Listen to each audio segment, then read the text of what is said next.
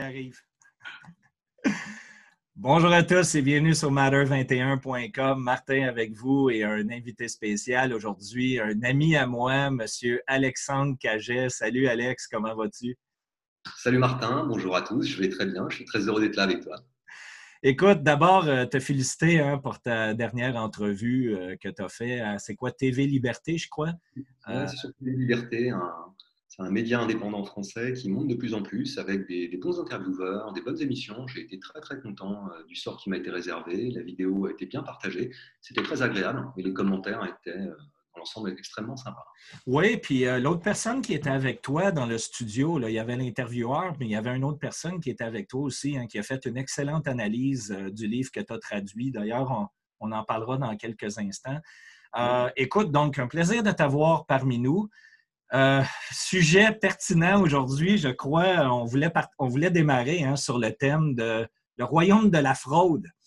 Euh, écoute. L'Occident en général. Pardon? L'Occident en général. C'est, euh, on est vraiment, je crois, à l'apogée et on pouvait s'y attendre.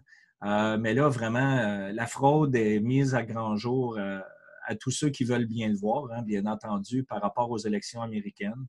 Euh, on est en train de voir les mesures qui sont prises en place par différents gouvernements concernant le COVID.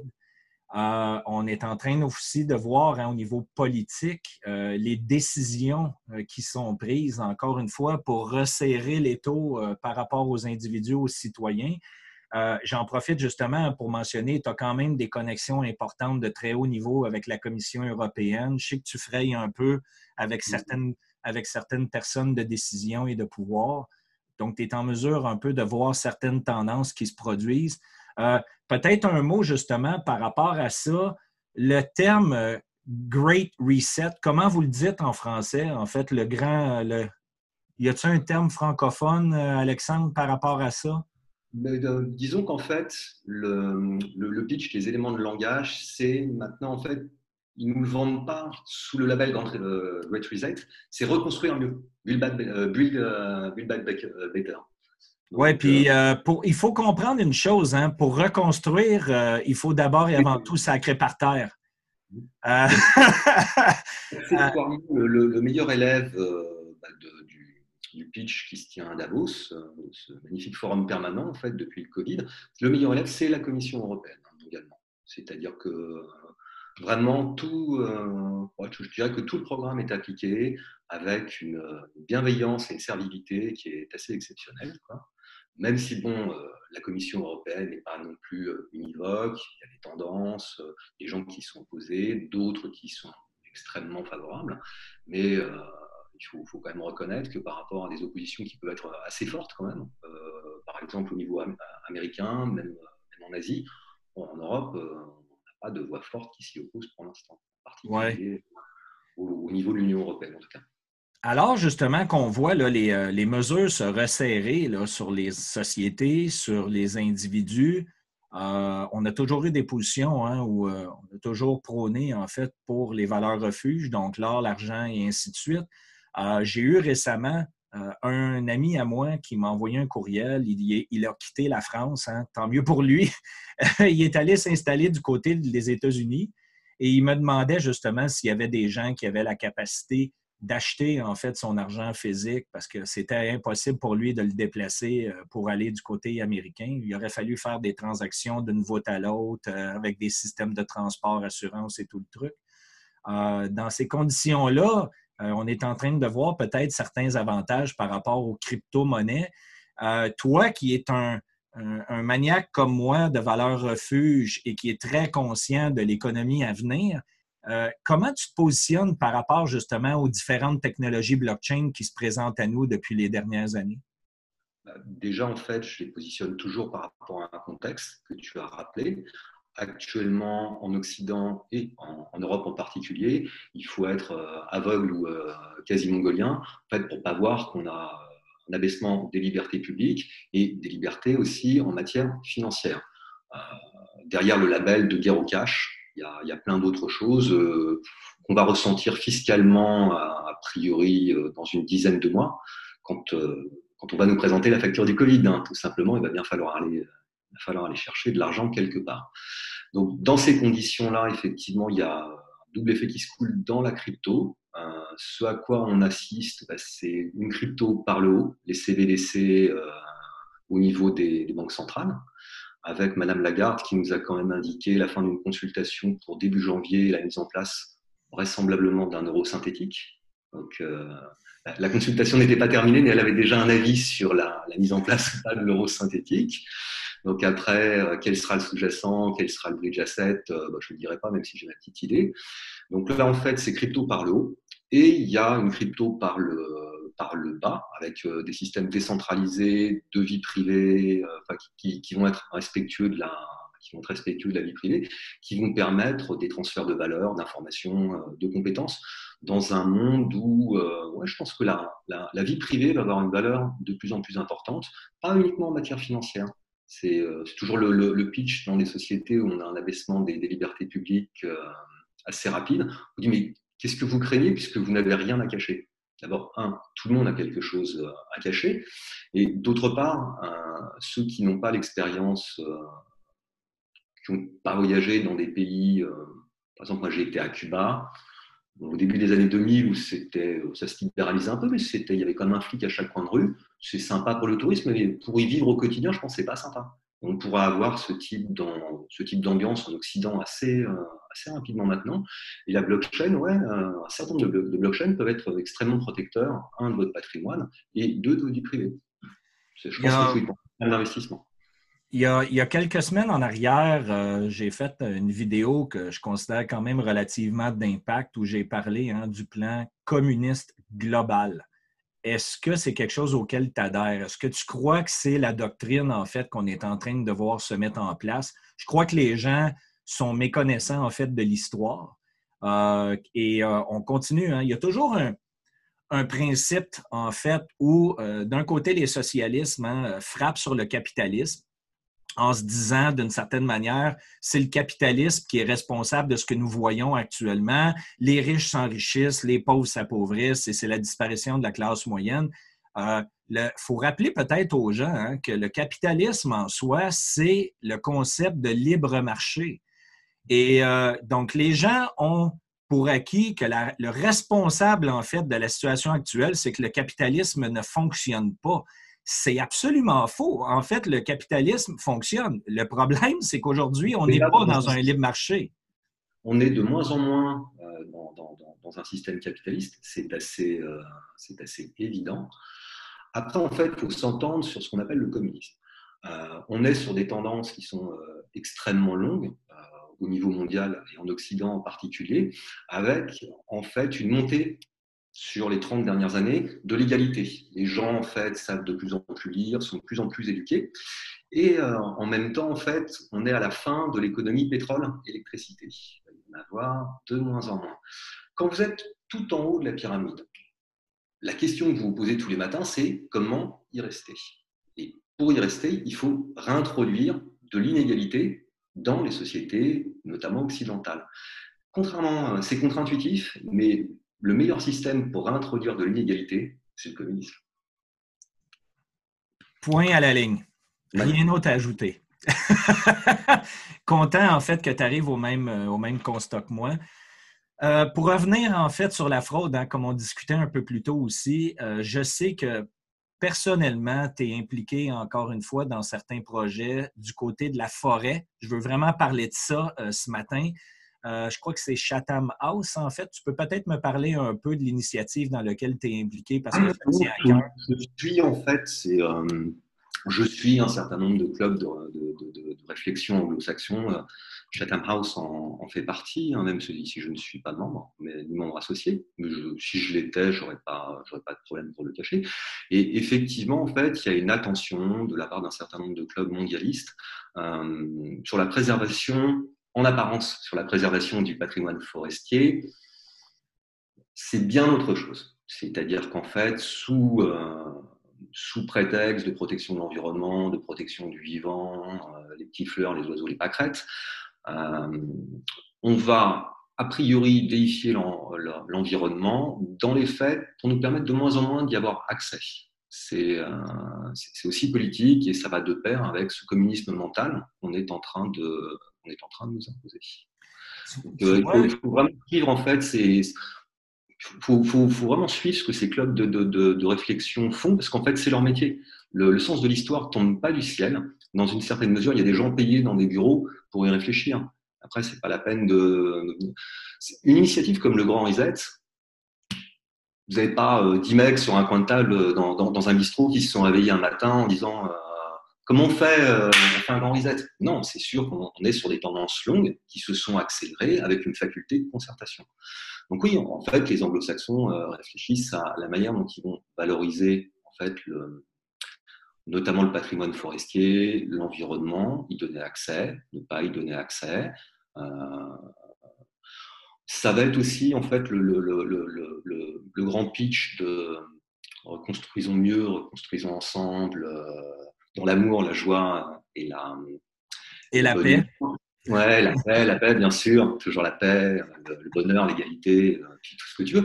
C'est que en fait, ça sera notamment fait au nom de l'environnement. Ça, c'est qu'est-ce qu'on va pas faire? Qu'est-ce qu'on va pas faire comme saloperie au nom de l'environnement dans les années qui viennent Ça, c'est euh, donc ouais, en fait, il faut. Euh, je m'astreins parce que c'est du c'est du temps, mais je m'astreins à suivre les tendances, euh, que ce soit dans le monde anglo-saxon ou un petit peu en Chine, mais c'est plus compliqué en termes d'accès à l'information. C'est un petit peu plus fermé.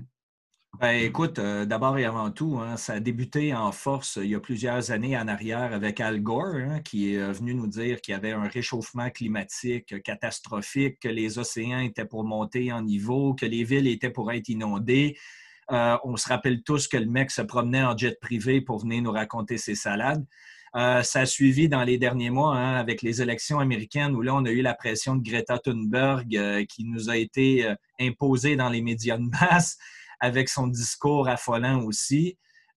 donc, tout ça, on voit vraiment encore une fois une tendance. Moi, au fil des derniers mois, euh, j'ai fait beaucoup d'analyses fondamentales justement sur des projets parce que tu sais que j'ai un intérêt pour les forêts, les terrains de camping dans un principe justement de préservation, de survivalisme aussi, l'accès à l'eau, la forêt, à la communauté. Donc, les terrains de camping ont une valeur importante à mes yeux. Très bon euh, investissement moyen terme. Pardon? Très bon investissement moyen terme, le terrain. Oh non, absolument. Euh, pas de doute dans mon esprit. Quelqu'un qui veut se positionner dans l'immobilier. Puis d'ailleurs, j'en parlais avec des gens qui m'entourent où plusieurs sont dans l'immobilier, que ce soit résidentiel, locatif et ainsi de suite. Et les mecs n'avaient jamais allumé sur cette idée-là euh, de dire merde, tu sais que c'est pas con ton truc, hein, parce que surtout dans le contexte euh, économique actuel. Avec les phénomènes de relocalisation auxquels on va, assister, on, le voit, les, gens quittent New York. Euh, exemple type actuellement, hein, avec des, des, fragmentations au niveau de l'immobilier qui sont assez impressionnantes, mais ils quittent New York pour aller où? Ah non, euh, puis, les gens retournent. C'est clair qu'avec le travail à la maison, euh, les gens qui ne vont plus au bureau au centre-ville et ainsi de suite, euh, ça a réouvert hein, l'idée à plusieurs d'aller s'installer en fait en région et de diminuer les coûts concernant leur immobilier. Donc, on achète des maisons moins chères en région qu'en plein centre-ville. Hein. Puis de toute façon, le stress augmente du côté des villes aussi et on comprend que c'est là où le chaos peut s'installer en premier, bien avant les régions euh, éloignées. Euh, donc, pour, écoute, pour revenir justement à ce que je te mentionnais, beaucoup d'analyses fondamentales de différents fonds éco-responsables. Euh, pour ceux qui ne l'ont pas vu et qui sont bilingues, je ne sais pas si tu as eu l'occasion, Alex, de voir justement le documentaire qui a été mis sur YouTube par Michael Moore, qui est un, un démocrate disons-le ouvertement, un démocrate de la gauche américaine, anti-Trump, euh, et qui m'a fortement surpris d'ailleurs parce qu'il démonte complètement justement la fraude, euh, la fraude verte, appelons-la ainsi, où euh, les sociétés, hein, Al Gore, le premier avec évidemment ses partenaires banquiers et les grands amis du projet en haut, dans la haute sphère, ont mis en place des structures de fonds d'investissement, soit disant éco-responsable. Des compagnies s'approprient en fait le terme d'être euh, éco-responsable parce qu'ils ont fouté deux, trois panneaux solaires sur le toit d'un édifice quelque part. Et après ça, ils se disent évidemment pour l'énergie renouvelable et ainsi de suite. Euh, de mon côté personnel, Alex, puis peut-être que ça fait partie de tes recherches aussi, ce que moi j'ai constaté, c'est que, bon, euh, si on regarde vers une institution financière qui vend un fonds éco-responsable, souvent les gens s'arrêtent au terme, ont confiance à leur conseiller financier ou à la personne hein, qui leur propose le fonds en question, mais on ne va pas décortiquer en profondeur quelles sont les sociétés qui font partie du portfolio. Et bah, je m'en allais dire à ma grande surprise. Dans le fond, il n'y avait pas vraiment de surprise, on s'y attendait. Euh, on, est, on est tellement habitué de voir les manipulations frauduleuses au niveau hein, des euh, sociétés qui créent le système économique et financier dans lequel nous vivons que, donc, pas de surprise. Euh, quand tu commences à regarder en, bonne et due forme les sociétés qui font partie de ces fonds d'investissement-là, il y a plusieurs compagnies dans le gaz naturel, dans l'exploration pétrolière, dans les sables bitumineux au Canada et ainsi de suite.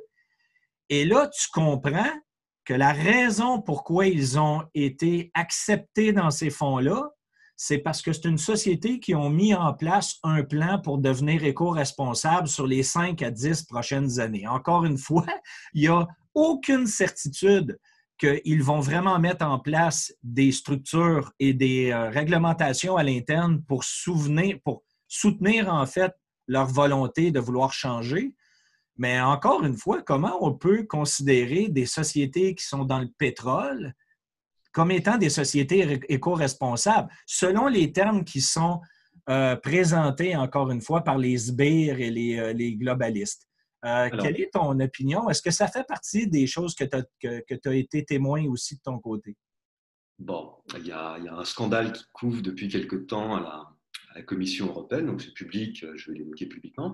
En fait, il y a eu un contrat qui a été passé entre la, la Commission et une société. Donc, quand je vais te dire le nom, tu vas tilter tout de suite. C'est pour conseiller la, la Commission européenne en matière environnementale et sociétale. Le nom de la société, c'est BlackRock. plus grand fonds d'investissement de la planète. Voilà, donc euh, qui, euh, je doute bien, on a vraiment quelque chose à foutre de l'environnement et de la gestion de la société.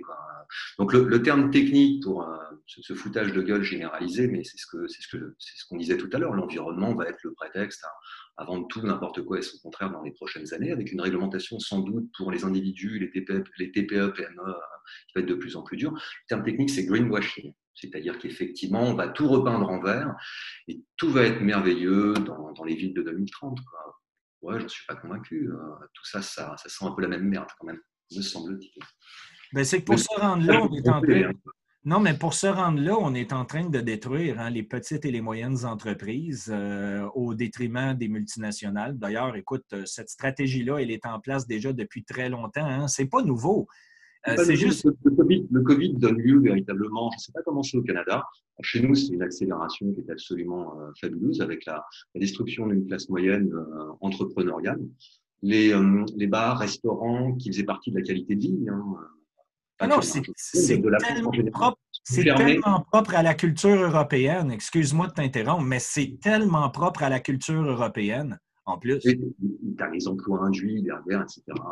Machin cette petite nuance près qu'en fait, ils vont rester fermés pendant toute la période de Noël et peut-être qu'ils auront la chance de rouvrir fin janvier. Euh, ils ont déjà subi un premier confinement au printemps. Là, en fait, dans, la période de fort achat et de, de fortes rencontres familiales que sont les, que sont les fêtes hein, de, fin d'année, ils vont rester fermés et on prétend en fait qu'ils bah, devraient être capables de rouvrir alors qu'ils sont, ils sont passés à côté de six mois de trésorerie, finalement. je ne sais pas, ce qui va réouvrir, dans quelles conditions ça va réouvrir. Mais si ce n'est pas la destruction d'une classe moyenne entrepreneuriale, indépendante, l'esprit, bah, ça ressemble fortement. Je pense qu'on atteint l'étape hein, où euh, les gens qui n'ont pas encore compris quelle est euh, justement la stratégie puis euh, l'impact, parce qu'encore une fois, on ne peut pas vraiment se fier sur les médias traditionnels hein, pour nous raconter les cas de suicide, les violences physiques qui sont faites actuellement dans le contexte, ainsi de suite, ainsi de suite. Puis encore une fois, on est quand même chanceux. Tu vois, nous, on demeure en général ici dans des maisons qui ont quand même un peu d'espace. je peux imaginer que ce soit en Grande-Bretagne ou en, ou en Europe, des mm-hmm. endroits que les gens sont confinés, mais dans des très petits appartements. Et euh, écoute, justement, plus, plus d'endroits pour aller prendre un verre ou ainsi de suite. Euh, puis en plus, pas le droit de se rencontrer non plus. Non. Pas, le, droit de marcher à plus d'un kilomètre de chez toi, pas le droit de sortir plus d'une heure. tout ça, quand même, quand même sérieusement, ressemblait à une prison, je trouve. Oui, mais... C'est vrai, vrai qu'au printemps, on avait le soleil, c'était plus sympa. Là, en fait, la, troisième vague qui nous est vendue, c'est une vague, pas tellement de, de, recontamination Covid, c'est une vague de problèmes psychologiques. Hein. À mon avis, les cas de dépression vont monter en flèche. Ah ben ça, puis d'après moi, c'est déjà démarré.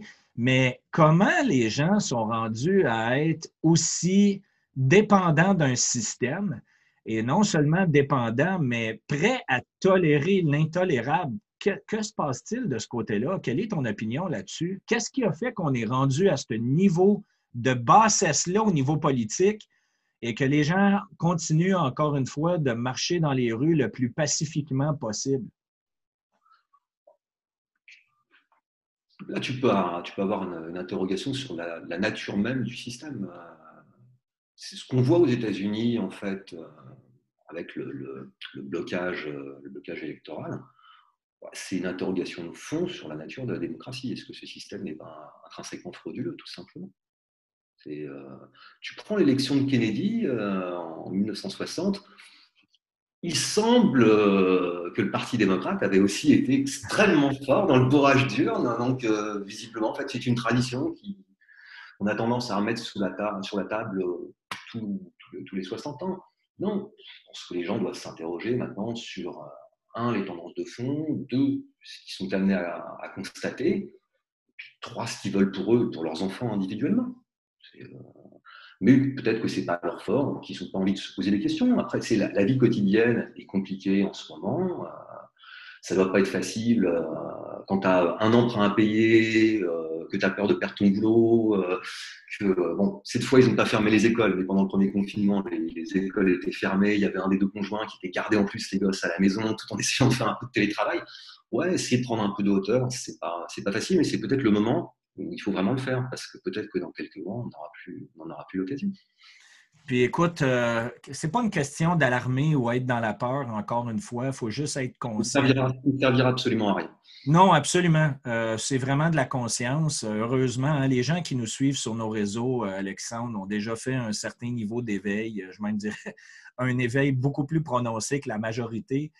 Euh, ce qu'on est en train de voir aux États-Unis en ce moment va être complètement différent de ce qu'on peut s'attendre dans des pays comme ici au Canada ou même en Europe. Ce que je veux dire, c'est que là, bon, on voit clairement que la fraude a été exposée. Les médias ont refusé de montrer les informations hein, concernant la corruption de la famille Biden. Ça a été déterminé. Les médias ont, fait fi de tout ça. Euh, de l'autre côté, là, on voit clairement que Trump a attaqué de front hein, la fraude électorale jusqu'à maintenant, là, on a vu hein, les, euh, les, groupes comme Antifa, Black Lives Matter qui ont sorti dans les rues fortement avant les élections, qui ont fouté le bordel dans certaines villes démocrates américaines. Euh, là, les patriotes. Les patriotes américains, euh, ils sont assis sur le bout de la chaise. Ils attendent impatiemment de vouloir réagir si jamais ces gens-là ressortent dans la rue. Jusqu'à maintenant, ils ont été patients. Euh, si vraiment Trump, au niveau légal, au niveau de la Cour suprême américaine, remporte les élections, ce qui est fort possible, ce n'est pas une certitude, mais c'est fort possible que là, on va avoir un chaos qui va se mettre en place. Euh, parce que là, vous allez comprendre que la horde, la horde de démocrates euh, et les extrémistes du côté des démocrates vont ressortir dans les rues fortement. Et là, je pense que c'est là où le deuxième euh, amendement, en fait, à la Constitution américaine va prendre tout son sens parce que les patriotes vont sortir. Pardon? Je préciser pour les auditeurs à quoi tu fais allusion, c'est-à-dire qu'en France, ça peut avoir l'air euh, complètement aberrant. Le, le, droit de milice, la milice est constitutionnellement garantie aux États-Unis. Mais c'est quelque chose, en fait, qu'il faut relier à la révolution, euh, à la révolution euh, américaine. C'est le droit de se grouper et de s'armer pour résister à la tyrannie. Et c'est constitutionnellement garanti.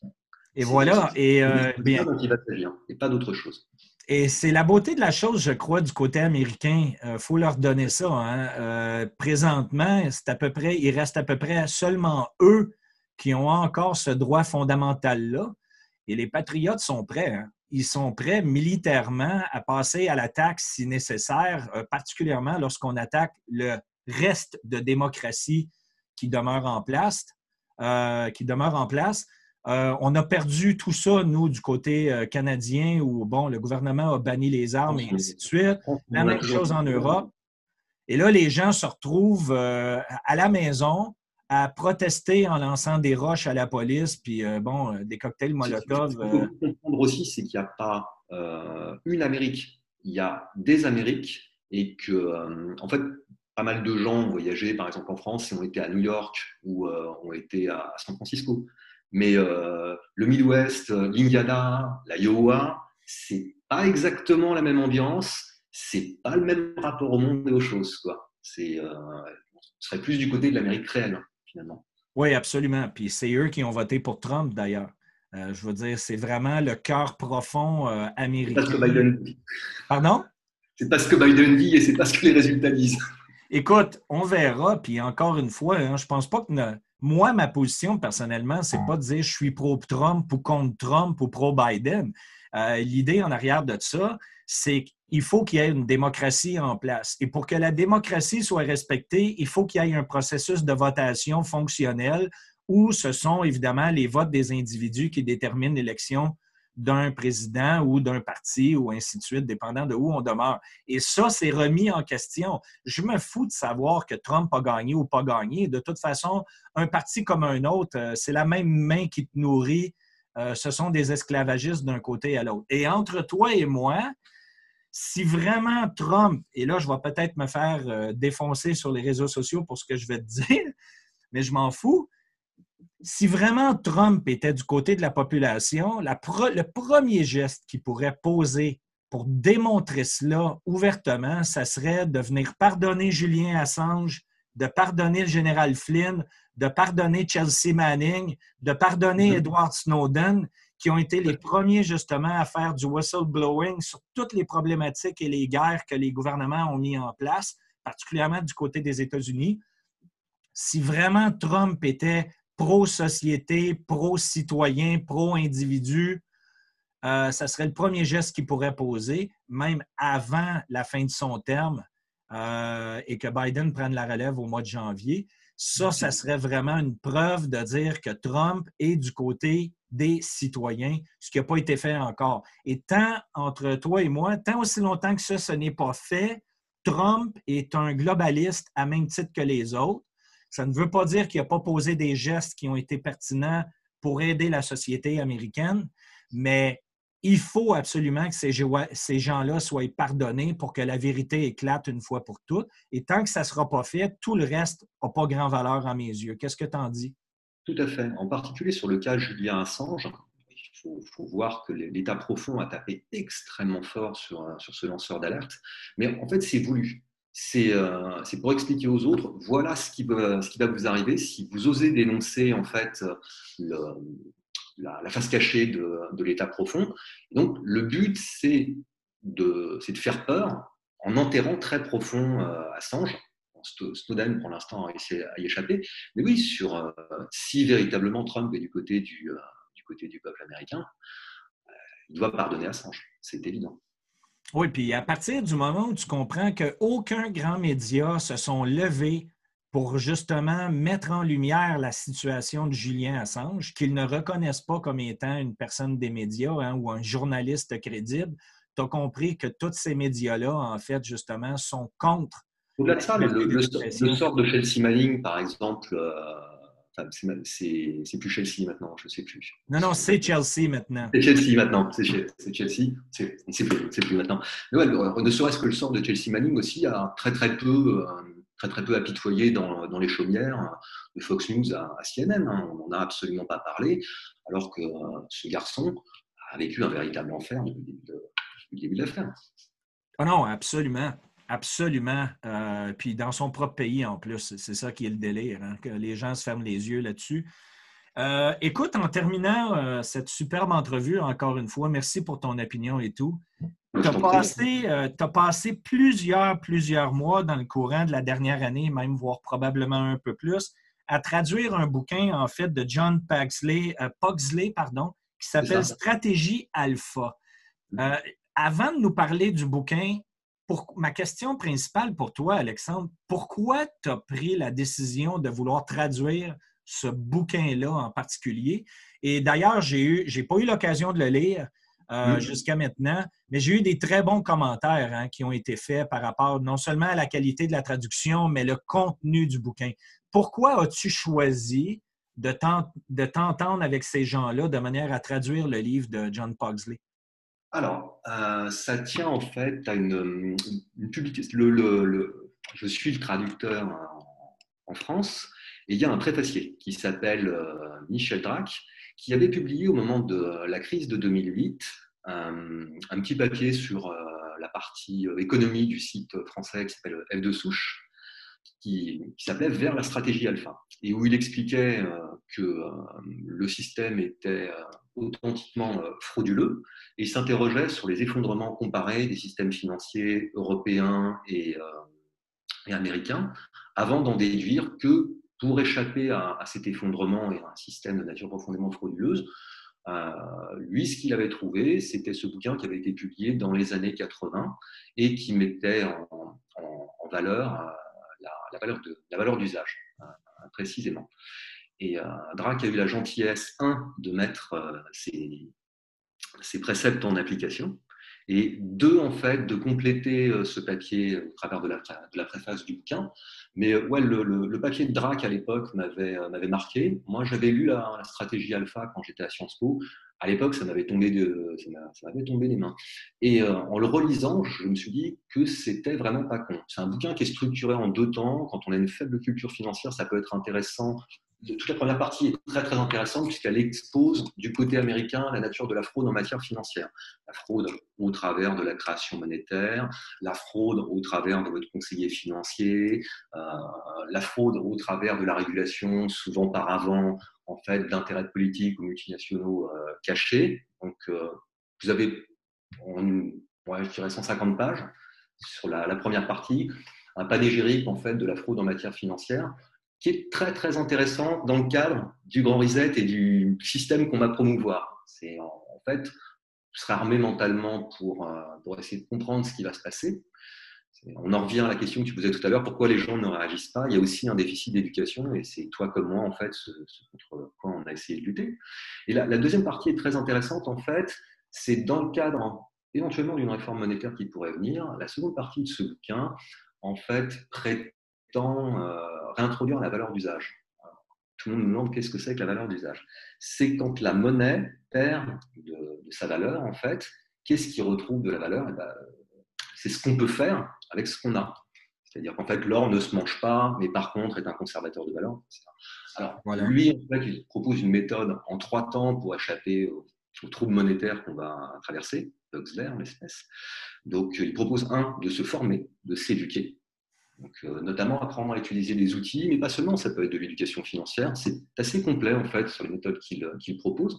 Ensuite, il propose de stocker, et c'est en ce sens-là que ce bouquin a pu être vu comme euh, survivaliste, notamment côté américain, parce qu'il contient dans ses annexes un, certain nombre de, listes de stockage qui sont toujours extrêmement opérationnelles et qui ont été utilisées par les survivalistes américains. Donc, la, la dernière partie, en fait, plus philosophique. En fait, Pugsley appelle à pas prendre le système de front, à plutôt se reculer, essayer d'en échapper mentalement et éventuellement partiellement financièrement, ce qui nous renvoie au début de la discussion sur la, sur la blockchain. Je pense que Pugsley aura adoré le côté décentralisé de la, blockchain et euh, cette espèce d'appel à la liberté qu'on avait ressenti à l'époque euh, quand, on quand on était rentré dedans. C'est toujours agréable hein, euh, de voir quand les gens aussi font leur euh, prise de conscience par rapport à la capacité de la technologie blockchain de complètement transformer le monde dans lequel nous vivons en ce moment. C'est une des solutions, c'est une des alternatives. Et malheureusement, encore aujourd'hui, même dans notre propre communauté, hein, les gens qui nous écoutent, Alexandre, il y a encore beaucoup de résistance. Euh, tu as semblé dire que mon ami Charles Sana a commencé à ouvrir la porte le week-end dernier. Sur... J'ai pas vu son un très bon article de, Sana, en fait, sur le Bitcoin qui serait devenu conservateur de, de valeur et qui permettrait des transferts de manière plus efficace que, l'or. Bon, c'est pas évident que si je devais transférer du, pognon, je passerais par Bitcoin. Il y a aussi en fait le, principe de la confidentialité en matière financière qui va se poser assez rapidement au travers de la, blockchain. on, discutait avant le, début de, cette entrevue bah, du sort de Monero, qui est en fait essentiellement la crypto des hackers, mais pas, seulement. Hein. C'est une crypto qui euh, assure en fait une confidentialité pour l'instant totale du flux et euh, c'est assez intéressant. C'est tellement intéressant que le département du Trésor américain a, promis une récompense à qui, euh, qui casserait le code de Monero. Alors, bon, au début, ils ont joué un petit peu petit bras, ils ont mis 100 000 dollars. Je crois qu'on est à 2 millions maintenant. Le code n'est toujours pas cassé. Et on en avait discuté aussi avec, euh, tu me disais que tu en avais discuté avec euh, Eric Mermo qui, souhaitaient bon courage en fait aux équipes qui allaient essayer de le casser. On leur souhaite, on leur souhaite vraiment bon courage au département du Trésor américain ce soir. J'ai vraiment ri euh, cette fois-là. C'est il y a quelques semaines en arrière où euh, bon, je me suis levé le matin. Hein. on a toujours un 9 heures de décalage avec, euh, avec mes amis en Suisse ou du côté de la France. Puis je me lève le matin, je regarde mon fil Twitter, puis je vois mon partenaire, justement, mon associé, hein, Eric, qui écrit euh, il y avait la nouvelle de l'IRS qui cherche en fait des hackers pour essayer de briser euh, la blockchain. Ça te démontre encore une fois à quel point ils sont absolument incompétents et ne comprennent pas du tout la valeur du truc. déjà ce qu'était une blockchain. Oui, bien, écoute, c'est. Ici, c'est un point pertinent que je peux, je peux apporter. Puis je pense que c'est encore une fois une réflexion qui est relativement logique.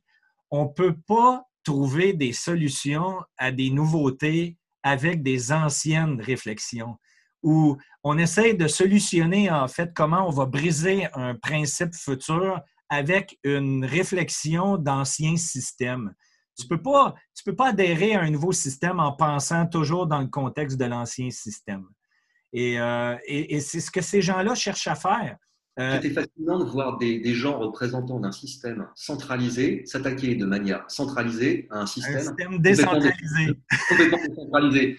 Et là, tu te dis, les mecs n'ont pas réussi le pas de côté, intellectuellement, ils n'ont pas fait le saut qualitatif pour comprendre exactement ce qu'était Monero. Pour non. Monero, c'est, Monero, c'est un bitcoin où il n'y a, y a pas d'éducation, ça ne les intéresse pas et ça les emmerde. Puis, je remarque, de ce côté-là. remarque la solution proposée. On augmente en fait la récompense. Euh, on passe de 100 000 à 2 millions en se disant plus on va offrir de l'argent, plus quelqu'un va se trouver à nous, nous le présenter. Mais c'est absolument con. Ça démontre encore une fois justement l'incompréhension, la méconnaissance en fait de ces systèmes-là de la part des gens qui sont en contrôle. C'est vraiment uniquement ça. Et écoute, encore une fois, euh, je reviens à Eric qui avait posté la nouvelle sur, sur son fil Twitter et il a écrit un commentaire absolument délicieux et c'était Bonne chance. et, et, encore une fois, je pense que tu es dans la, même, euh, dans la même réflexion que moi, puis tu l'as dit tantôt, et c'est ça qui est la priorité. Souvent, les gens vont nous mettre en une étiquette de dire Ah, euh, on offre des services éducatifs, donc c'est normal qu'on prenne pour l'éducation. Mais c'est, il y a une raison pourquoi on offre des, des, contenus éducatifs. C'est parce que la valeur est là. C'est là où les gens doivent se positionner. Plus que jamais, il est important de s'éduquer. Puis, J'aime le principe que tu as présenté parce que les gens sont inquiets un peu de tout ça. Hein. Quand on commence à dire, il met en place des structures dans le bouquin que tu mentionnais tantôt, comment se préserver en fait, comment euh, positionner non seulement financièrement, mais aussi au niveau physiquement, se préparer, faire du stockage, de quelle manière le faire. C'est pas con de le faire. C'est pas con de le faire, surtout dans le contexte dans lequel nous vivons en ce moment. Euh, et semble-t-il que la société a déterminé que ce qui avait de la valeur dans la période actuelle, c'est le papier cul. Alors, le papier cul, c'est très intéressant, mais Boxler répond à la question. En fait, comme il est fortement composé de cellulose, il n'y a pas une durée de stockage qui est euh, énorme, donc ce serait un, un choix contre-intuitif. C'est pas parce que tout le monde se précipite sur le papier cul qu'il faut aller en acheter. Et alors, on voit bien le truc. J'ai vu passer ça sur Zero Edge c'est maintenant, en fait, les gens ont compris que peut-être un jour, il n'y aurait plus de PQ. Ah, ils font le saut qualitatif qui consiste à dire je vais faire installer un bidet pour le jour où il n'y aura plus de PQ. Ça va te prendre un bidet avec une pompe manuelle parce qu'on sait jamais ce qui peut se produire de l'autre côté. je, sens qu'en fait, ces problèmes de chiottes, pipi, caca, ça va aller assez loin dans l'inflexion financière de haut niveau. va, réussir à en faire des gens éduqués, résilients et responsables. Écoute, en, terminant, euh, est-ce que tu es d'accord que l'éveil, la, l'éveil, la prise de conscience accélère ou en ce moment où c'est encore au beau fixe à ce niveau-là? Est-ce que les gens commencent à comprendre, d'après toi, ce qui se produit? Ou il y a encore une incompréhension? Ou... Le problème, c'est qu'en période de confinement, des gens t'en croisent pas beaucoup, surtout en région parisienne. Après, euh, il faut le voir générationnellement. On peut, on peut segmenter le truc. Je crois que moi, c'est malheureux, mais je commence à, renoncer à toute forme de dialogue avec les boomers, par, exemple. C'est, euh, je pense qu'ils ne comprendront jamais parce qu'ils n'ont pas envie de comprendre, et puis parce que leur horizon, de toute façon, est limité à leur espérance de vie. Donc, il faut que le système dure à peu près aussi longtemps qu'eux, qu'il soit frauduleux ou pas, injuste ou pas, débile ou pas, ça ne les intéresse pas. Euh, dans la génération X, Y, euh, ouais, j'ai l'impression que ça commence un petit peu à monter, notamment parce que à un moment, ça pourrait être ma génération à laquelle on pourrait présenter la facture. Donc, il y a peut-être une nécessité de s'éduquer. Et je reste par contre extrêmement inquiet euh, sur les facultés psychocognitives des millénials. Alors là, par contre, euh, pour moi, je ne sais pas ce qu'on va en faire. ils sont sur une autre planète. Je ne sais pas. Euh, la principale occupation, semble-t-il, consiste à engueuler les boomers, et les boomers engueulent les millénials. Où est-ce que tout cela va nous mener? Ouais, je te dis, peut-être que dans la génération X, il y a une, euh, il y a une forme de, conscientisation et il y a une interrogation sur la nature du système. Parce que euh, qu'il y a un moment, si on te présente la facture, bah, euh, tu aimes bien savoir ce que tu payes. Oh, et puis, euh, Après, je te dis, chez les plus âgés, on ne peut pas leur en vouloir non plus, parce que peut-être que l'être humain n'est pas, est pas programmé pour penser plus loin que sa propre mort. Oui, puis en plus, ils se disent bon, écoute, il me reste quand même moins d'années en avant que j'en ai en arrière, puis au bout de la ligne, cette problématique-là, elle ne m'appartient pas dans le sens où je n'ai pas envie de me battre, je vais laisser ça aux autres. Mmh. puis honnêtement, personnellement, je me, pose cette question-là fréquemment. Non, attends, je ne l'ai pas bien formulé. Je, ne me pose pas cette question-là. Je constate que ça fait partie aussi de mon propre constat. Euh, j'arrive à un point où ça fait déjà neuf ans que j'ai offert énormément de mon temps sur les réseaux sociaux à exprimer plein de trucs, justement, qui sont merveilleusement bien écrits, j'imagine, dans le livre que tu as traduit. Euh, de parler de la fraude financière, du système dans lequel nous vivons, comment se préparer, euh, particulièrement du côté financier. Je l'ai fait déjà depuis neuf ans. Aujourd'hui, je vois l'accélération avec la prise de position euh, étatique face au COVID. Et je me dis, est-ce que j'ai envie maintenant de sortir dans la rue avec ma pancarte et ainsi de suite? J'ai vraiment l'impression, Alex, que j'ai déjà beaucoup donné. Tu comprends? Moi, je me souviens d'une vidéo qui était extrêmement extrêmement détaillé où tu expliquais. Euh, euh, de, mémoire, c'est la débancarisation. Je ne sais pas si elle est, euh, si elle est, elle est encore là. Non. L'essentiel, c'était du contenu gratuit, était assez long. L'essentiel était dit. L'essentiel était dit. Après, bon, il y a des gens qui font toujours semblant de découvrir la Lune. Je veux dire, qu'est-ce qu'on peut faire? Il y a un moment, tu fais l'éducation, j'en fais à mon niveau deux possibilités. Euh, soit les gens en fait ont décidé à un moment de se sortir un peu les doigts, soit ils n'ont pas envie. De toute façon, on ne pourra rien pour eux. Hein.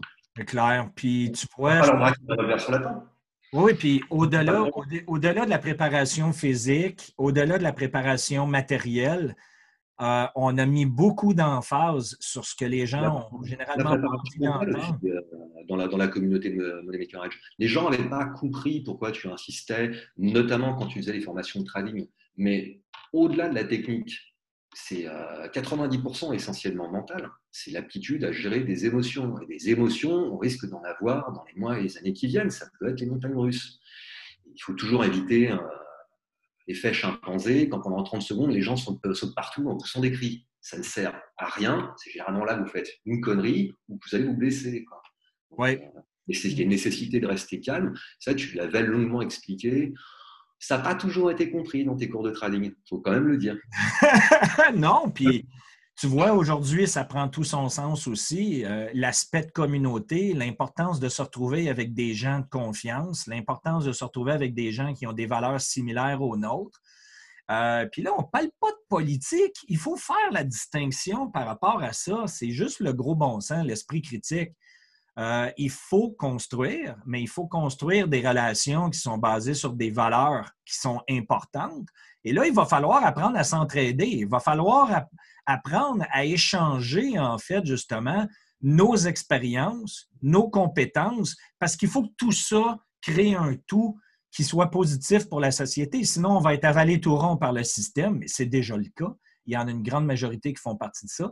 Puis moi, je ne sais pas pour toi, mais moi, de mon côté, en tout cas, euh, le COVID m'a permis de faire un grand ménage aussi parce que j'ai plus de temps à perdre. J'ai été tellement sympathique et poli avec des membres de ma propre famille de vouloir accepter une opinion différente et tout. Puis c'est pas de dire qu'il faut foutre le feu dans toutes les relations, mais à un moment donné, quand tu sens que tu es dans une, relation qui t'empoisonne et qui ne t'apporte rien, à part de l'argumentation, encore une fois, généralement non fondée ou fondée sur des idées qui ont été préconçues par le système, justement, ben, moi, je me dis, j'aime bien mieux passer une heure de mon temps avec des gens comme toi où on a des conversations pertinentes, puis en plus de ça, on cherche à amener justement un éveil, que de passer une heure de mon temps à argumenter entre Biden, Trump, qui est le raciste, qui est le xénophobe, euh, et si. Pardon? Qui est le pédophile. Et ah oui, ah ben, ah oui, en plus, c'est clair. Donc, euh, écoute. C'est pour revenir à ce que, tu, ce que tu disais, on peut le reformuler autrement. Et c'est vrai que c'est important à la quarantaine, à partir du moment où effectivement on a fait les choses que tu as fait. Moi, je le formulerai de, de la manière suivante. Un, connard ne perd jamais son temps. Par contre, un connard te fait toujours perdre ton temps. Donc oui, dans, dans la séquence qu'on va traverser, il y a une nécessité aussi de nettoyage dans nos relations personnelles, et parfois très proches. Parfois très proches. Oui, déjà entamé depuis plusieurs mois, hein, n'est-ce pas? Mais écoute, c'est quand même pertinent de demeurer ouvert aux idées et opinions euh, différentes. Bien sûr. Mais en même temps, je veux dire, on est vraiment rendu à l'ère où n'importe quel esprit critique euh, quand tu as commencé à voir exactement le monde, quand, quand tout ça s'est ouvert à toi, hein, la, matrice, le film La Matrice, Alex, c'était tellement puissant à l'époque, ce film-là. Puis, ça met vraiment en lumière hein, l'éveil de la pilule bleue versus la pilule rouge. tu parlais dans ta dernière vidéo avec fort à propos de ton éveil à la conscience. Tu as un éveil à la conscience qui est personnel au travers des problèmes de retraite de, ton père, mais tu as un éveil à la conscience aussi euh, en ce qui te concerne qui est politique, euh, c'est donc septembre. Alors, c'est vrai que maintenant, c'est devenu quasiment un impensé parce qu'on n'a pas le droit de penser le 11 septembre si on va être mis dans certaines catégories et bientôt, on en sera à contester la pesanteur, euh, la, résistance mécanique des tourelles. Mais c'est le 11 septembre, c'est le moment où on est rentré dans le 21e siècle, qu'on le veuille ou pas. Le fait qu'on n'ait pas le droit de le penser, ça interroge quand même sur la nature du système. Claire. Puis, euh, en tout cas, j'invite les gens à faire leur euh, petite démarche si ce n'est pas toujours fait. Euh, soit que quoi que les gens qui sont généralement ici avec nous sont des gens qui ont déjà fait leur, leur éveil à eux, chacun à notre niveau. Hein. Et donc, écoutez, message d'espoir en arrière de ça, Alexandre, hein, c'est ça. C'est on continue de travailler ensemble, on joint nos forces de manière à bâtir des communautés solides pour s'entretenir émotionnellement, physiquement, au niveau de l'expérience. Pardon? Des projets intéressants aussi. Des projets intéressants. Écoute, euh, en temps et lieu, moi je, moi, je travaille sur des trucs absolument délirants, tu le sais. Euh, c'est inutile d'en parler à l'heure où on se parle parce que de toute façon, ce n'est pas une opportunité qui se présente aux individus. Euh, tu sais très bien le projet dans lequel je suis impliqué fortement. on continue notre éducation avec Matter 21, avec Patrick Eric à essayer d'éduquer les gens sur la puissance, en fait, de la technologie blockchain. Euh, quand les gens vont vraiment commencer à s'éveiller. Puis là, ben, Bitcoin à 20 000 US, le Bitcoin commence à éveiller les gens. C'est toujours quand on arrive au sommet euh, que là, les médias commencent à en reparler, où là, la masse s'éveille. Euh, et c'est correct. Écoute, c'est dommage qu'ils n'ont pas eu l'occasion de saisir l'opportunité lorsque Bitcoin était au plus bas mais au moins les gens sont en train de comprendre graduellement la puissance d'une technologie blockchain telle que Bitcoin et plusieurs autres d'ailleurs, euh, parce qu'il y a des projets qui vont faire partie intégrante en fait des projets étatiques. Euh, si tu regardes justement, là, on sait très bien que Euh, la Banque centrale européenne a le plan de mettre en place un euro synthétique, comme tu l'as mentionné. Bien, en arrière de cette technologie-là, il y a des projets comme euh, Stellar Lumens, XLM, tu as des projets comme XRP, ainsi de suite, qui mm-hmm. sont des technologies blockchain qui vont être utilisées. Et euh, ben, on a vu hein, XRP prendre quoi? 70% dans les 24 dernières heures en valeur de. Ouais, ouais, ouais, non, avec des volumes qui sont quand même très, très importants, puisqu'en fait, on était sur je sais plus, je crois que c'est, euh, on a une multiplication du volume par 30 ou euh, c'est surtout au-delà des cours, parce que pour l'instant, on reste assez bas dans des phases, semble-t-il, peut-être de test au niveau interbancaire. On, verra, on, verra, ce que c'est, mais les volumes, en fait, ont, pris de manière, euh, de manière conséquente, plus que le cours. Pour l'instant, il faut rester calme. même punition, c'est depuis 24 heures, c'est Stellar en fait qui a pris le pas sur, sur XRP. Mais je veux dire, restons calmes. Ce qui était très intéressant, c'est quand tu vas sur Twitter, et on en parlait avant le début de cette émission, c'est euh, de voir les mêmes qui avaient, euh, face au, cours qui était un peu au plancher de XRP pendant deux ans, euh, donc, qui n'ont pas arrêté de critiquer l'équipe de XRP, de les traîner dans le boue, etc. Aujourd'hui, en fait, les types sont des dieux et tout est merveilleux et bientôt, ils vont acheter une Lamborghini. Bah, dans les deux cas, ça mérite, ça mérite ni cet excès d'honneur, ni cet excès d'indignité. Il faut rester calme. Et par contre, bien essayer de comprendre ce qui est en train de se passer au niveau bancaire. Parce que euh, on, discutait, euh, on, en discutait encore la semaine dernière, il y a un certain nombre d'informations et de, même de, de, de, mise en place de processus normatifs qui sont, euh, qui sont très intéressants, qui vont avoir un impact à, à très court terme maintenant sur notre vie. Oui, puis écoute, encore une fois, il y a un aspect hyper spéculatif dans ça. Hein. Ça fait longtemps qu'on en parle. Puis où il faut faire absolument attention, encore une fois, c'est que dans un contexte comme ça, là, les gens commencent à investir dans n'importe quoi, tout simplement parce que ça monte en valorisation, alors que des fois, il n'y a aucun fondamentaux en arrière et qu'il y a des gens qui se font frauder aussi. Euh, il y a des fraudes. Et plus on va commencer à prendre de l'expansion dans le monde de la blockchain, plus il va y avoir des fraudes parce qu'il y a toujours des profiteurs dans tous les systèmes. Pareil comme il y a de la fraude au niveau hein, bancaire, on le sait très bien. Ça ne change pas. Ça, c'est la nature humaine. Donc, important de s'éduquer, faire une bonne analyse fondamentale, déterminer évidemment les projets qui, nécessitent notre intérêt et notre attention. Et ben, c'est ce que nous, on offre euh, chez Matter 21, comme tu le sais déjà. Alex, euh, écoute, tu es toujours le bienvenu. Hein. Merci encore une fois. Ça me fait très plaisir, Martin. C'est toujours un plaisir d'être là. Puis, euh, on se reprend dans le courant des, prochains, euh, des prochaines semaines. Refaisons une autre entrevue justement pour faire le lien après les fêtes. Je te dirais, je te réinviterai après les fêtes. Très volontiers, Martin. On regardera maintenant où on en est rendu dans le protocole, dans les processus. Euh, on va passer les fêtes et ensuite on se rencontrera à nouveau. Puis écoute, je vais mettre au bas de la description hein, de la vidéo YouTube le lien pour ceux qui désirent acheter le livre de John Poxley que tu as euh, traduit.